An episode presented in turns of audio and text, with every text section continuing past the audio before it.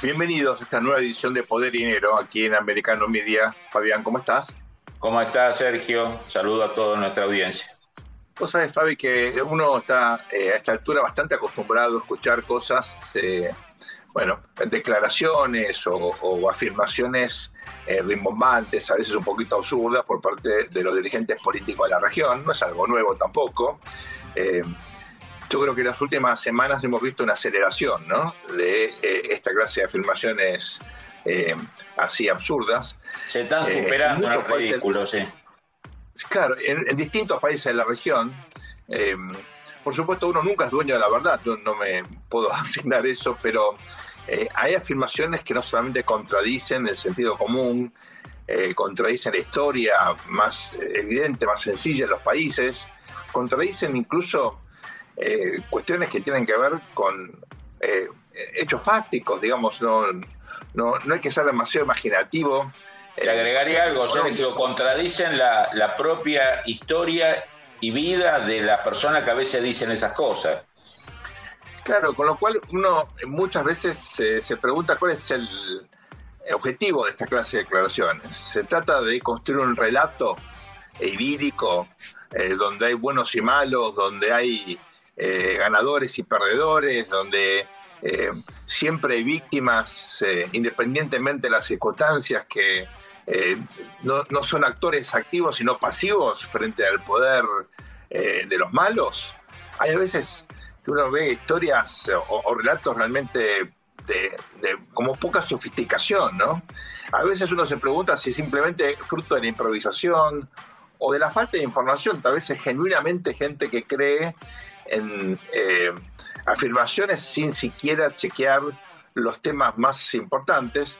Lo que llama la atención, Fabián, es que en muchos casos tienen responsabilidades de gobierno importantísimas, ¿no? Estamos hablando de legisladores, de gobernadores, a veces hasta vicepresidentes. Sí, a ver, ahí Sergio, una, para lo que hemos estudiado política, es una tradición eh, que los líderes políticos o los jefes políticos mientan, digamos, tergiversen, creen un relato, eh, que la clave es no, no creérselo el relato, ¿no? Es para, es para el vulgo, es para manipular a los demás. Pero en lo que está pasando en las últimas décadas o años en América Latina, es, no es que es nueva la mentira o es nueva la manipulación lo que es nuevo es el nivel eh, de muy baja estofa, de, digamos, habla un poco de el muy bajo nivel intelectual, ¿no? Muy bajo nivel intelectual, el muy bajo eh, cultura, educación, conocimientos básicos de muchos de los líderes. Pues no solo es la manipulación, hemos tenido grandes manipuladores, ¿no? Hitler, Mussolini, Vargas, ¿no? Eran manipuladores, exageraban, mentían, omitían. Eh, Allende, por ejemplo, ¿no? que decía, voy a, voy a, instaurar un comunismo vía democrático. ¿Cómo vas a instaurar un comunismo vía democrático? Es que vas a instaurar una dictadura dentro de la democracia. Bueno, pero era gente que uno podía estar de acuerdo o no, pero tenía vuelo intelectual. Lo que estamos encontrando ahora, primero por cómo hablan, su vocabulario, eh, que no solo es manipulación política, sino que es ignorancia. ¿no? Y otro agregado que yo creo que le, agregaría, que es complicidades muchas veces con el delito. ¿no? Porque como es tan poderoso el mundo de la informalidad y del delito, que lo vamos a ver con Hugo H en el programa de hoy, en muchos de los dirigentes de América Latina son cómplices digamos, ¿no? Nosotros estamos acostumbrados a líderes que el poder lo tenían ellos. Estos líderes a veces el poder está en otro lado, ¿no? Claro, hay una reivindicación incluso de la, de la delincuencia, de la informalidad, eh, eh, eh, de, de, entender o, de pensar que el crimen en definitiva es culpa de una sociedad injusta que obliga a mucha gente a efectivamente eh, cometer crímenes porque no les da oportunidades suficientes o porque es el resultado de situaciones de injusticia muy marcada durante mucho tiempo, con lo cual no tienen, entre comillas, otra opción, ¿verdad? Yo te le agregaría a este grupo, que usualmente son los intelectuales de izquierda, usualmente lo que llamamos los idiotas útiles, ¿no? Eh, los believers. Eh, se le agrega otro sector aliado a ese, que es fomentar el delito como control social. ¿No? Esta idea de tengamos encerrado en su casa a la clase media, tengámosla con miedo, atrás de las rejas, si es posible que se vaya, que se exilie, eh, creo que se combinan las dos lógicas. Un grupo minoritario, usualmente intelectual, culposo, eh, con grandes ideas progresistas desde su pequeña vida burguesa, pero después creo que hay un proyecto político, ¿no? Por, eso el chavismo, una de las fuerzas de choque clave del chavismo, era la delincuencia organizada en motos, que la transformó en, en fuerzas paramilitares. A esto se le suma, Fabi, otro elemento que está muy presente en toda la región, y es el involucramiento o esta especie de engarzamiento entre, entre los negocios y la política, y los negocios siendo también el narcotráfico u otros, eh, otras acciones o crímenes o, negocios ilegales, eh, o que parecen legales pero siempre tienen comisiones debajo de la mesa, ¿verdad? Eh, que terminan, por supuesto, generando mecanismos de financiamiento ilegal de la política eh, y esto, lamentablemente, en un contexto democrático, bueno, les permite a las redes de crimen organizado convertirse en uno de los grandes sostenedores eh, de, a veces dirigentes, a veces eh, partidos o movimientos, seguramente con, sobre todo en los países federales, con mayor presencia en algunos estados que en otros, pero es un fenómeno preocupante porque claro, como todos sabemos, no hay ningún modelo de financiamiento perfecto de la política, siempre hay cosas buenas o cosas malas, hay algunos que creen que hay que estatizarlo totalmente, otros que eh, creemos que debería ser un régimen, obviamente, donde los individuos aporten, pero controlar eso, bueno, es muy, muy difícil, sobre todo en un mundo donde, como ocurre en América Latina, la informalidad es un fenómeno tan, pero tan importante. Y agreguemos que hay abundante evidencia de, que el narcotráfico es un financista clave de la política latinoamericana. Entonces, si vos llegás al poder, sea a nivel ciudad, estado o nación, con plata en narcotráfico, es muy poco probable que vos desarrolles una, una, política organizada contra el delito y contra el narcotráfico, ¿no? Digamos, no vas a, dispararle al pie a tus mecenas. ¿no? Eh, yo creo que, ese es un, tema que vamos a hablar con Hugo, que cómo hay un maridaje, una alianza muy evidente ya desde la época de los 70, de la época de los carteles colombianos con la dictadura castrista. Cabe recordar que Fidel mandó a fusilar dos de sus mejores generales, los hermanos Ochoa, porque eran los encargados del negocio narcotráfico por orden de, Fidel Castro y cuando vio que tenían poder propio los mandó a fusilar, ¿no? Entonces, este maridaje entre, entre comunismo eh, y, digamos, narcotráfico, yo creo que lo que está abriendo es una izquierda muy poderosa en, nuestra región, con un nivel de financiamiento y de eventual control social que no tuvo ni en la época soviética. La pregunta es qué hacer frente a esto qué estrategias, eh, por supuesto siempre de, eh, con la ley en la mano, ¿no? dentro del marco del Estado de Derecho, tienen las democracias como para defenderse frente a esta amenaza. ¿Es un conflicto interno o es un conflicto que tiene características regionales o globales?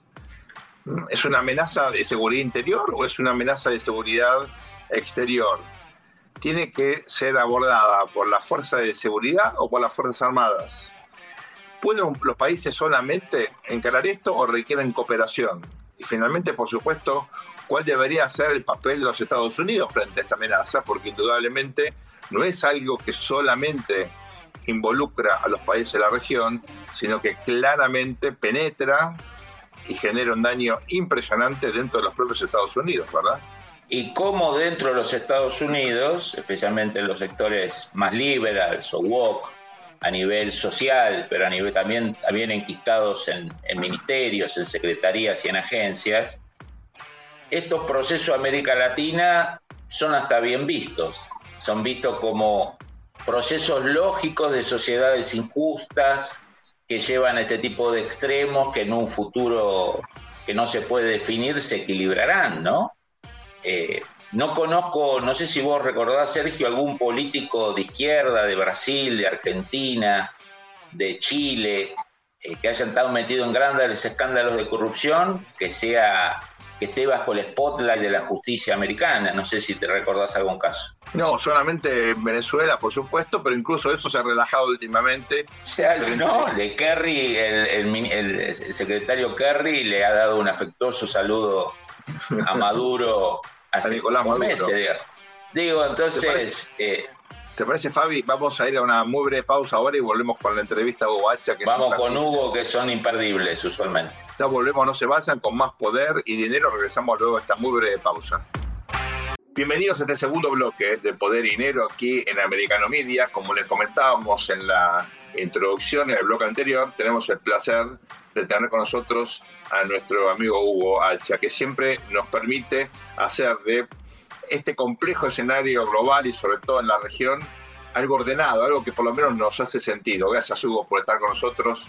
Un placer tenerte aquí en Poder Dinero. ¿Cómo estás? Bienvenido Hugo, bienvenido. Un, placer queridos amigos, estamos a Como dice Sergio, sos una de las pocas personas que conocemos que logra articular un poco, al menos explicarnos el caos, ¿no? que ya en esta etapa del sistema internacional. Y fuera de cámara, antes de que empezara este segundo bloque, estábamos hablando de una América Latina que con sus fragilidades institucionales, económicas, sociales y para colmo de males con injerencias de países que no, no tienen ningún interés en revertirlas, ¿no? Bueno, em, eh, Fabián, yo creo que todas las personas comprometidas con la democracia, con las libertades, tienen que estar eh, preocupadas por los síntomas que se están dando en esta nuestra América Latina, desde la presencia de las naves de guerra iraníes a las cuales Lula les permitió atracar en el Brasil, realizando una situación que no se veía desde la era Vargas, vale decir Brasil abandonando una coherencia en su comportamiento como potencia, porque hay que reconocer que su presencia dentro de las mayores economías del globo, dentro de los grupos multilaterales, así lo reconocen.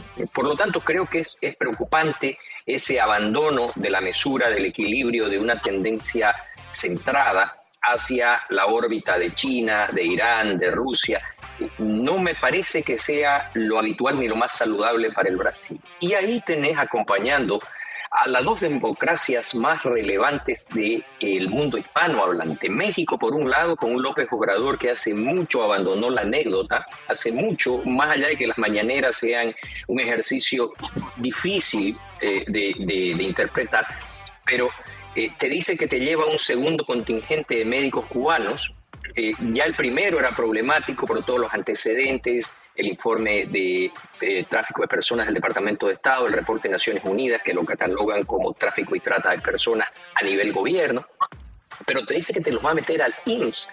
El IMSS es el Instituto Mexicano de la Seguridad Social, corazón del sistema de salud pública de un México que en medio de muchos problemas, uno de ellos no fue el no tener un buen sistema de atención y salud al público. Hugo, te, hago, te hago un pequeño agregado con lo que agregar de México. Para los que hemos estudiado y nos gusta el tema de la historia del PRI, de México, de la revolución, una de las características del PRI, que tanto se identifica López Obrador, en el fondo es un priista de la década del 60, hecho y derecho, era blindar a, a México de la inteligencia cubana. O sea, México dejaba ser a la izquierda latinoamericana, pero era implacable con cualquier guerrillero, activista, marxista que operara o influyera dentro de México, en algunos casos hasta con, medidas extremas. El López Obrador está dejando entrar a la inteligencia cubana por primera vez desde el 59, el PRI jamás lo permitió. Bueno, ese, ese ya es un hecho y una constatación histórica con la cual estoy totalmente de acuerdo. Pero a partir de allí ya vienen cosas que van redoblando la apuesta. El tema del fentanilo. El tema del fentanilo al cual intentó gambetear de todas las formas posibles hasta que en las últimas horas dijo, y esto es una joya para guardarla, sí, en México hacemos fentanilo, pero no es el fentanilo que mandamos a los Estados Unidos. ¿A quién se le ocurre? ¿A quién se le ocurre a nivel de jefe de Estado decir una cosa de esas. Y por último, yo creo que una verdadera joya para eh, preservar la entrevista de la vicepresidenta de Colombia, que, no tiene desperdicio, ¿no? Eh, las afirmaciones, si vos las ordenás en puntos, eh, Cuba nunca mandó soldados, nunca mandó a matar, solamente mandó médicos solidarios y gratuitos en función de un país que no es una dictadura, pero Colombia sí es una dictadura, a donde mujeres, colectivos vulnerables y comunidades afrodescendientes están en la indefensión que no resiste, queridos amigos, no, no resiste el más somero análisis.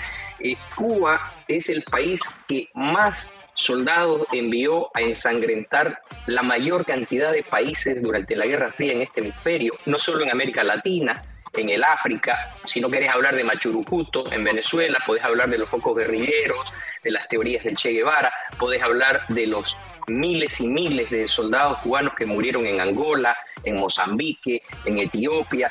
Eh, es, es una verdadera cuestión, eh, yo diría, surrealista. Cuando el, contingente, el contingente que envió en el 73 contra Israel también, ¿no? No, eh, em, eso, esa es una suma a la que podemos agregarle una y otra situación que refleja de que Cuba durante la Guerra Fría de verdad es difícil encontrar una situación más problemática. Y yo citaba en una conferencia y lo hice también en una entrevista reciente, hay un libro que lo recomiendo de Pedré Pentón por un detalle. Este señor, excombatiente en Angola, narra cómo el régimen en aquel entonces facturaba mil dólares por soldado cubano, lo que configura en el derecho internacional público una acción de mercenariato que no prescribe destruyendo el mito de que estas eran misiones voluntarias que fueron a colaborar y que han cimentado eh, leyendas como Huito Guanabale, el, rol de Cuba en, en la liberación sudafricana. Todo un aparato de propaganda para ocultar de que Cuba exportó en conjunto, orquestado con la Unión Soviética, la violencia como una forma de imposición ideológica. Y los médicos, es una catástrofe, los médicos son víctimas de tratamiento análogo a esclavitud. A las mujeres en las misiones se las extorsiona, se las viola, se las acosa. A los hombres se los obliga a realizar situaciones de adoctrinamiento, a prestar cobertura, como decía vos, Fabián, a cuestiones de inteligencia, de contrainteligencia, de propaganda yo creo que la señora Francia Márquez, con todo el respeto del mundo, debería argumentarse un mínimo así. Eh, habla de los afrodescendientes. Eh, ¿Sabe la señora Francia Márquez que hay más de mil prisioneros políticos hoy en La Habana porque salieron a gritar simplemente libertad sabe que uno de los principales líderes, más allá del líder histórico, que es José Daniel Ferrer, Luis Manuel Otero Alcántara, que la revista Time ha definido como uno de los líderes de nuestro tiempo, es un afrocubano preso por pedir democracia.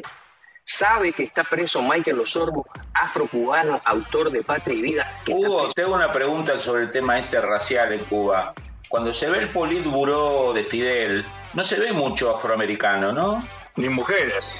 No, no, ese no hay gays, no hay homosexuales declarados, no hay afroamericanos, casi no hay afroamericanos y no hay ninguna mujer. Así que no sé, digamos, cómo la señora vicepresidenta vende, vende el producto, ¿no? Es que e, esa es la segunda parte. Desde el punto de vista de, la mujer, la misoginia es una característica de la mal llamada revolución. Eh, eh, vamos a descubrir hoy día que se enviaban a los homosexuales a campos de concentración en Cuba, que por cierto era una de las labores favoritas de Ernesto Guevara La Serna, conocido como el Che.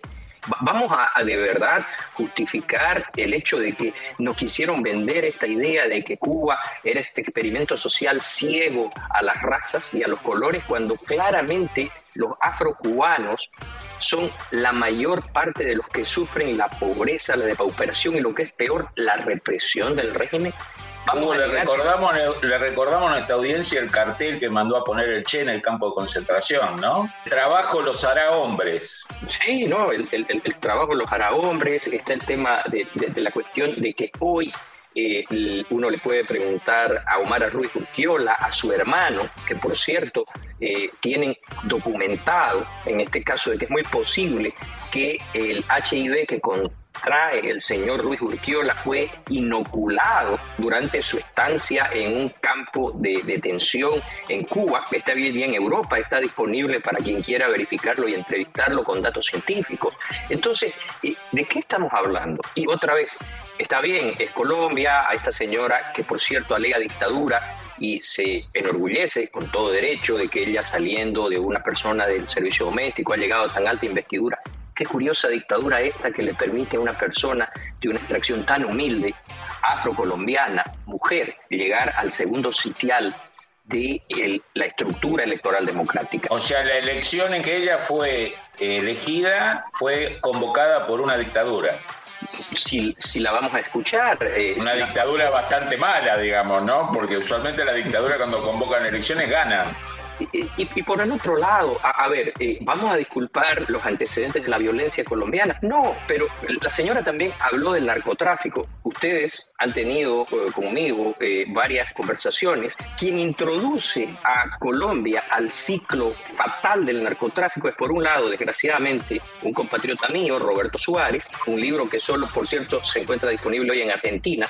No sé por qué, me encantaría que estuviera disponible en una escala mayor, que es Mi vida con el rey de la cocaína, de Aida Levy, viuda de Suárez, narra con lujo de detalles la reunión entre Suárez, Escobar y Fidel Castro, que termina en el acuerdo que va a viabilizar la participación de la Cuba castrista en el ciclo del narcotráfico. ¿Y cuál fue la víctima directa de eso? Colombia, que hasta ese entonces ni producía cocaína, ni tenía coca, y, la señora Márquez habla de que hay que legalizar porque es parte de una herencia cultural. Por el amor de Dios, si eso es insostenible en Bolivia y Perú, en Colombia es inexistente.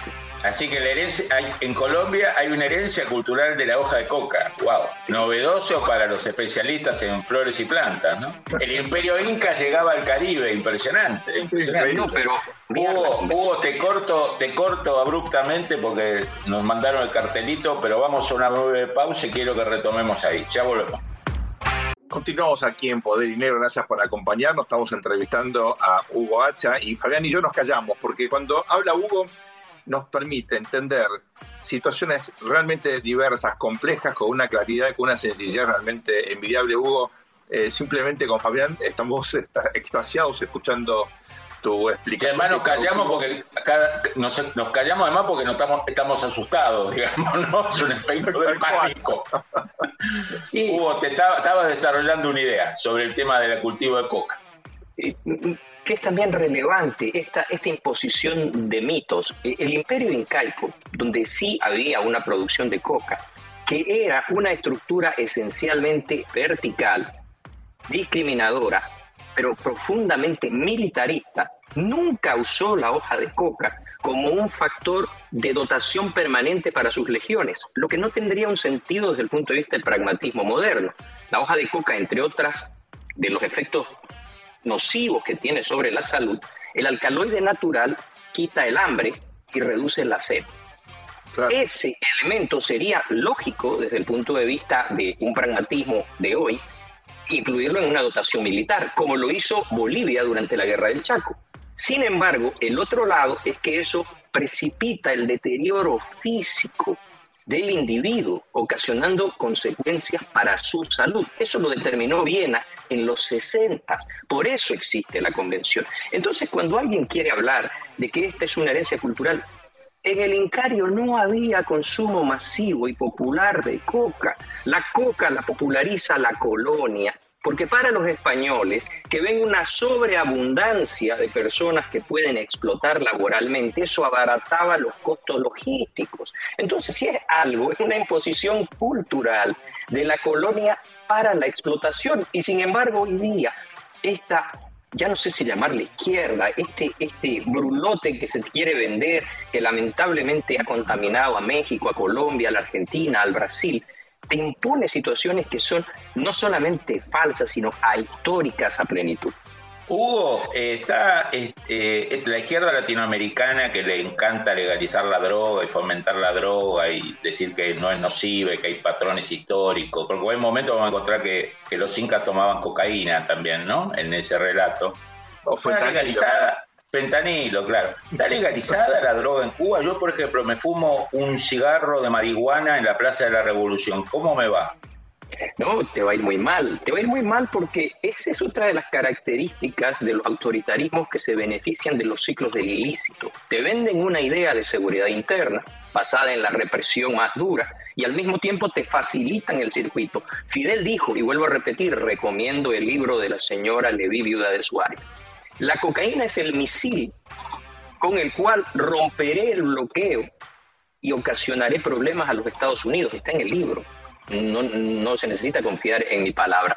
Y este ciclo que nos tiene que preocupar, te vuelvo a repetir, que lo han vivido ustedes, con maletas que entraban a la legación diplomática rusa, con transacciones que no están claras. Eh, hablábamos de, Viena, Bacho que Huanca a realizar esta pirueta, eh, yo diría, propagandística, y el mismo día se publica el informe 2023 sobre el estado del tráfico de estupefacientes de las Naciones Unidas, y los resultados son muy preocupantes, porque aunque Bolivia está, y te lo digo porque me preocupa en lo directo y personal, en una curva estadística con una tendencia del alza que confirma que desde que entró el movimiento al socialismo y Evo Morales al poder se quintuplicó la producción de cocaína.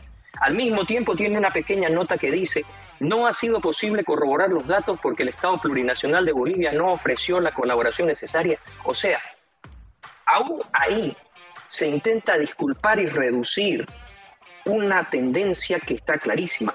Me preocupa en extremo saber cuál será el alcance objetivo y real si lo que se está publicando ya viene diluido por razones de afinidad ideológica o de simpatías partidarias. Hugo, una reflexión que me lleva a todos tus comentarios. Digo, va a ser muy difícil eh, la alternancia política si la izquierda latinoamericana es mega financiada por el narcotráfico, ¿no? No, no creo que haya una fuente de financiamiento legal o compatible con una república que pueda compensarlo, digamos. la región está media condenada a, que llegue al poder este tipo de alianzas, ¿no? Fabi, antes que eh, conteste Hugo, que quiero recordarle a la audiencia que eh, en estos días la Cámara Nacional Electoral, que es el órgano que controla todo el proceso electoral en la Argentina, justamente advirtió el peligro del financiamiento del narcotráfico en la, en la campaña presidencial de octubre de este año. Así es. Así es. Tenemos, tenemos dos ejemplos marcadamente preocupantes y una tendencia que yo creo que eh, nos debería llamar a la reflexión a todos. Los dos ejemplos marcadamente preocupantes. El nombre de Castillo Cerrón sigue sonando en sordina en la crisis del Perú. Mm. Cuando, hablamos de la crisis del Perú, tenés dos elementos. Está claro que hubo un financiamiento de un personaje directamente vinculado al narcotráfico y por el otro lado tenés que Evo Morales entra a la crisis llamando a la secesión del sur del Perú con abastecimiento documentado, logístico, a la violencia, a partir de la idea de algo que ya se había intentado a través del señor Soberón para tornar al sur peruano en una réplica del experimento y del éxito del narcoestado en Bolivia. Ojo, primer ejemplo. El segundo ejemplo, en Colombia al hijo del presidente, los personajes que le dan el dinero no son actores políticos, ni siquiera son empresarios corruptos, son narcotraficantes. Y en los incidentes registrados en un campo petrolero, propiedad de una empresa china, Emerald, la declaración de la población local ha permitido identificar que la denominada Guardia Indígena eran en realidad miembros de las FARC, directamente implicados en el narco. Y te decía que esos son dos ejemplos que me preocupan menos que una tendencia que tenemos que analizar todos. Fabián, cuando yo tuve el privilegio de conocerte, tal vez eh, recordé este diálogo, teníamos dos compañeros brasileños, no los vamos a mencionar, pero uno de ellos, miembro de la agencia de inteligencia, cuando yo señalé que tenía información que al menos un tercio de la Asamblea Legislativa de un importante Estado brasilero había recibido financiamiento de una organización entonces no tan conocida a nivel mundial como lo es hoy día el primero comando de la capital, negó esto rotundamente, pero después en los pasillos se acercó a mí y me dijo, mira, yo tengo que hacer esto porque tengo un rol desde el punto de vista de mi condición de oficial delegado. Pero fuera de récord, te tengo que decir que no solamente tienes razón, sino que nos preocupa el ascenso. En la última elección, los datos arrojados de financiamiento sospechoso en estados del norte-nordeste brasilero superaron el 50% de los distritos electorales. Dato no Te complemento que la noche que Lula ganó por escasísimo margen sobre Bolsonaro hay decenas y decenas de videos de las, de las bandas de narcotraficantes festejando, ¿no? Eh, a, ver, de, bandas de narcotraficantes festejando, de áreas de extrema pobreza en el Brasil, con estas mismas bandas golpeando a las personas que se atrevían a hacer eh, proselitismo por la opción contraria a Lula. Vale decir, hay que preocuparse, es una de las democracias más grandes del planeta. Si se va a contaminar un proceso de ese tamaño, de esa proporción, yo creo que estamos entrando en un terreno que nunca antes habíamos explorado. Podemos decir, Hugo, que el narcotráfico da, le da más plata a la izquierda latinoamericana que a la Unión Soviética, ¿no? Sí, claro. Ese, ese, es, un, ese es un dato interesantísimo. Eh, hay varios economistas cubanos, cubanos en el exilio, que ya han articulado el razonamiento de que el tráfico de estupefacientes, la actividad ilegal, el lavado de capitales y la triangulación de los mismos ya le han dado al régimen de La Habana más cantidad de dinero de lo que en su momento le diera la Unión Soviética. Ese es un dato fascinante a constatar. Si sumas a eso eh, las redes de economía informal, donde el dinero de la droga obviamente eh, penetra con total facilidad, la cantidad de mercados informales que hay en toda la región, crecientes, eh, la pauperización de nuestras sociedades, ahí te cierra todo el círculo. La pobreza es el gran negocio de la izquierda en América Latina, por eso cualquier proyecto modernizador que apunta a disminuirla encuentra, eh, por supuesto, resistencias muy, muy, muy significativas. Con un agravante, eh, a eso te crean esas condiciones, te deterioran el entramado institucional, político, civil, te agravan las condiciones, como decías muy bien, la de pauperación, y cuando te ofrecen una solución también es un gran negocio. Porque te ofrecen, por ejemplo, las brigadas médicas cubanas, y te las menciono porque de acuerdo a los datos del propio Ministerio de Economía, podemos mirar el 2019 como año referencial, ingresaron 11.3 billones de dólares por concepto de las llamadas misiones médicas solidarias, que ni son solidarias ni son gratuitas y son el mayor ingreso que tiene la dictadura de La Habana, superando al turismo, al tabaco, a la manufactura y a las actividades extractivas. Este hecho per se te debería dejar nos quedamos sin tiempo, lamentablemente, pero estamos, como siempre, muy, muy agradecidos contigo. Ya sabe que lo va a volver a invitar porque siempre nos deja la pelota picando, así que... Exactamente. El problema tuyo es que cada vez que te entrevistamos quedamos con más ganas de Hugo así que va a ser hasta muy pronto.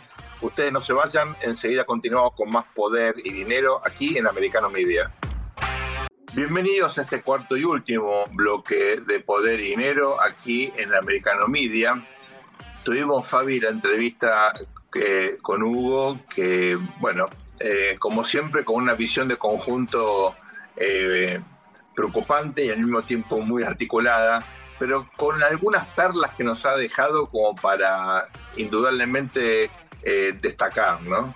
A mí me impactó mucho la contundencia con la cual él definió este vínculo entre narcotráfico eh, y ideas de izquierda transformacionales, revolucionarias en América Latina. por lo que implica, por el avance de la izquierda, por la ingenuidad que uno ve en la región y sobre todo en los Estados Unidos respecto de estas tendencias con el peligro que esto tiene para la democracia, sobre todo el financiamiento de las campañas, eh, y con, bueno, una situación eh, hacia adelante muy, muy compleja porque nuestras fuerzas de seguridad en la región, nuestras fuerzas armadas, a veces no quieren, otras veces no pueden, o no les conviene involucrarse en la lucha contra el narcotráfico por los riesgos que esto tiene, ¿verdad?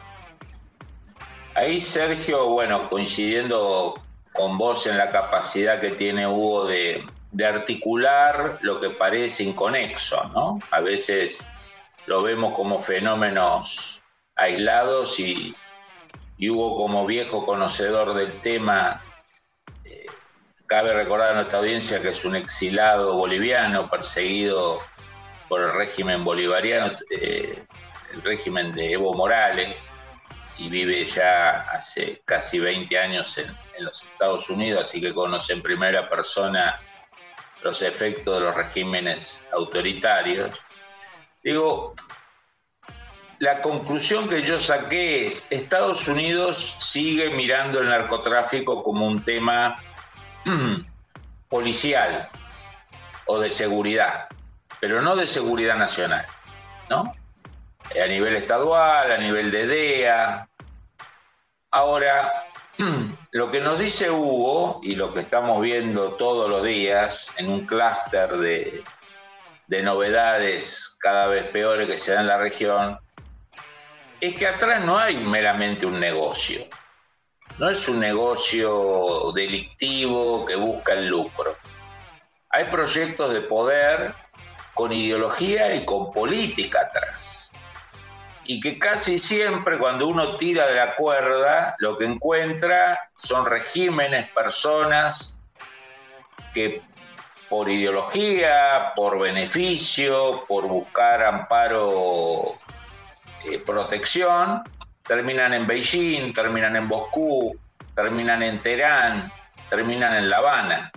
Me parece que en Washington falta un clic de entenderse que este financiamiento del narcotráfico, esta precarización de América Latina, ese avance del mercado negro, todo este cóctel explosivo, va en contra de la influencia de Estados Unidos en la región, va en contra de la estabilidad democrática, va en contra del respeto a los derechos humanos, va en contra de todo lo que supuestamente son valores de los dos grandes partidos, ¿no? Digamos, de, demócratas y republicanos.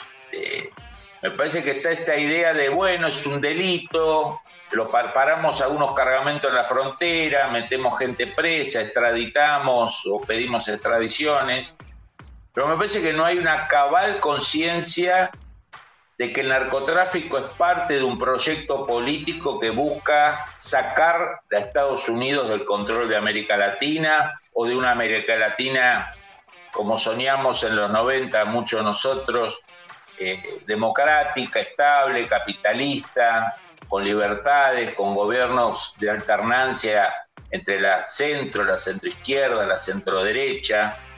Me parece que, lo que describe Hugo, que cultiva en el desierto a veces en Washington, es esto, despiértense que esto no es un tema policial o un tema de salud o un tema médico. Acá hay una agenda ideológica, una agenda geopolítica que Estados Unidos está perdiendo.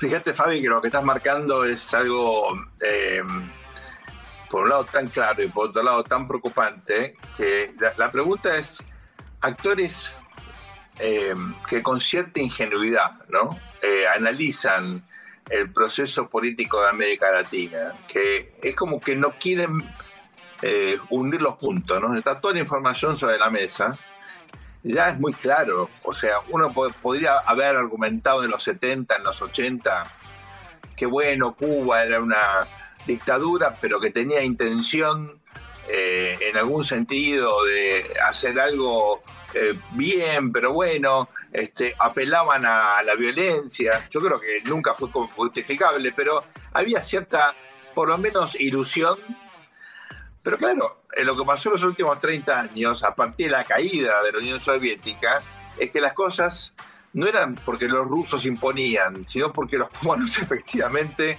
el régimen no cubano, no, cubano, el régimen de Castro había impuesto una dictadura y no estaba de ninguna manera dispuesto a ceder el poder, ¿no? Y en el medio hizo cualquier cosa para eso. Lo que me llama la atención es la ingenuidad pavorosa de la intelectualidad en los Estados Unidos, sobre todo en el mundo académico, donde predomina esta especie de simpatía, yo diría, antológica por Cuba. Nadie sabe bien por qué, pero es como que en definitiva son buenos hasta que, aunque demuestren lo contrario permanentemente, ¿no? Eh, es, como, una admiración por... Es como una admiración por Woodstock 68 y por el régimen cubano, digamos, ¿no? Serían como los dos íconos. Está como congelado en el tiempo, ¿no? El otro día este, yo me paré frente a una librería muy, muy eh, buena, hermosa, en Brooklyn, en un centro comercial espectacular, y los dos libros de política que había en la, eh, en la vidriera eran contrarios al capitalismo. Exacto. Era, el libro de un economista francés, Piketty, que es interesante leerlo, la verdad, eh, pero bueno, digamos, claramente a favor del socialismo, y un eh, libro del senador Bernie Sanders, que yo por supuesto lo respeto, es un senador eh, importante en el, en el, Congreso de los Estados Unidos, claramente en contra del capitalismo. Digo, no hay ningún libro a favor del capitalismo, parece mentira, pero es así, ¿verdad? Sí, no solo eso, sino que si uno recorre, recorre las redes, eh, encuentra economistas como Jeffrey Sachs, como Stiglitz, eh, hablando, hablando de, que el, tema Rusia en Ucrania hay que mirar del lado también ruso, por qué Rusia hace eso, eh, que en América Latina los autoritarismos avanzan por culpa de, de las medidas neoliberales, que fueron de los 90, digamos, todos los 20 años de populismo de izquierda que tuvimos, parece que no influyen en nada. Digo, me parece que la inteligencia americana, totalmente cooptada o en gran medida cooptada por sectores liberals y woke, le está haciendo un daño al poder americano eh, muy, muy importante. Si yo fuera la inteligencia rusa o la inteligencia china, eh, los fomentaría, alentaría e impulsaría, ¿no? porque es como un virus que afecta al poder desde adentro. Fabio, nos estamos quedando sin tiempo ya. Nos queda despedirnos de nuestra audiencia.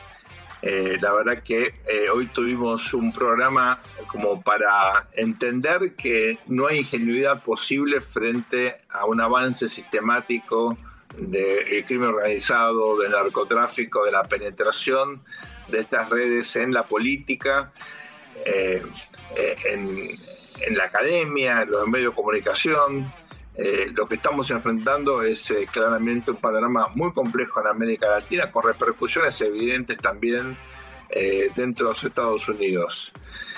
Muchas gracias por acompañarnos, ha sido un placer, Fabi, hasta muy pronto.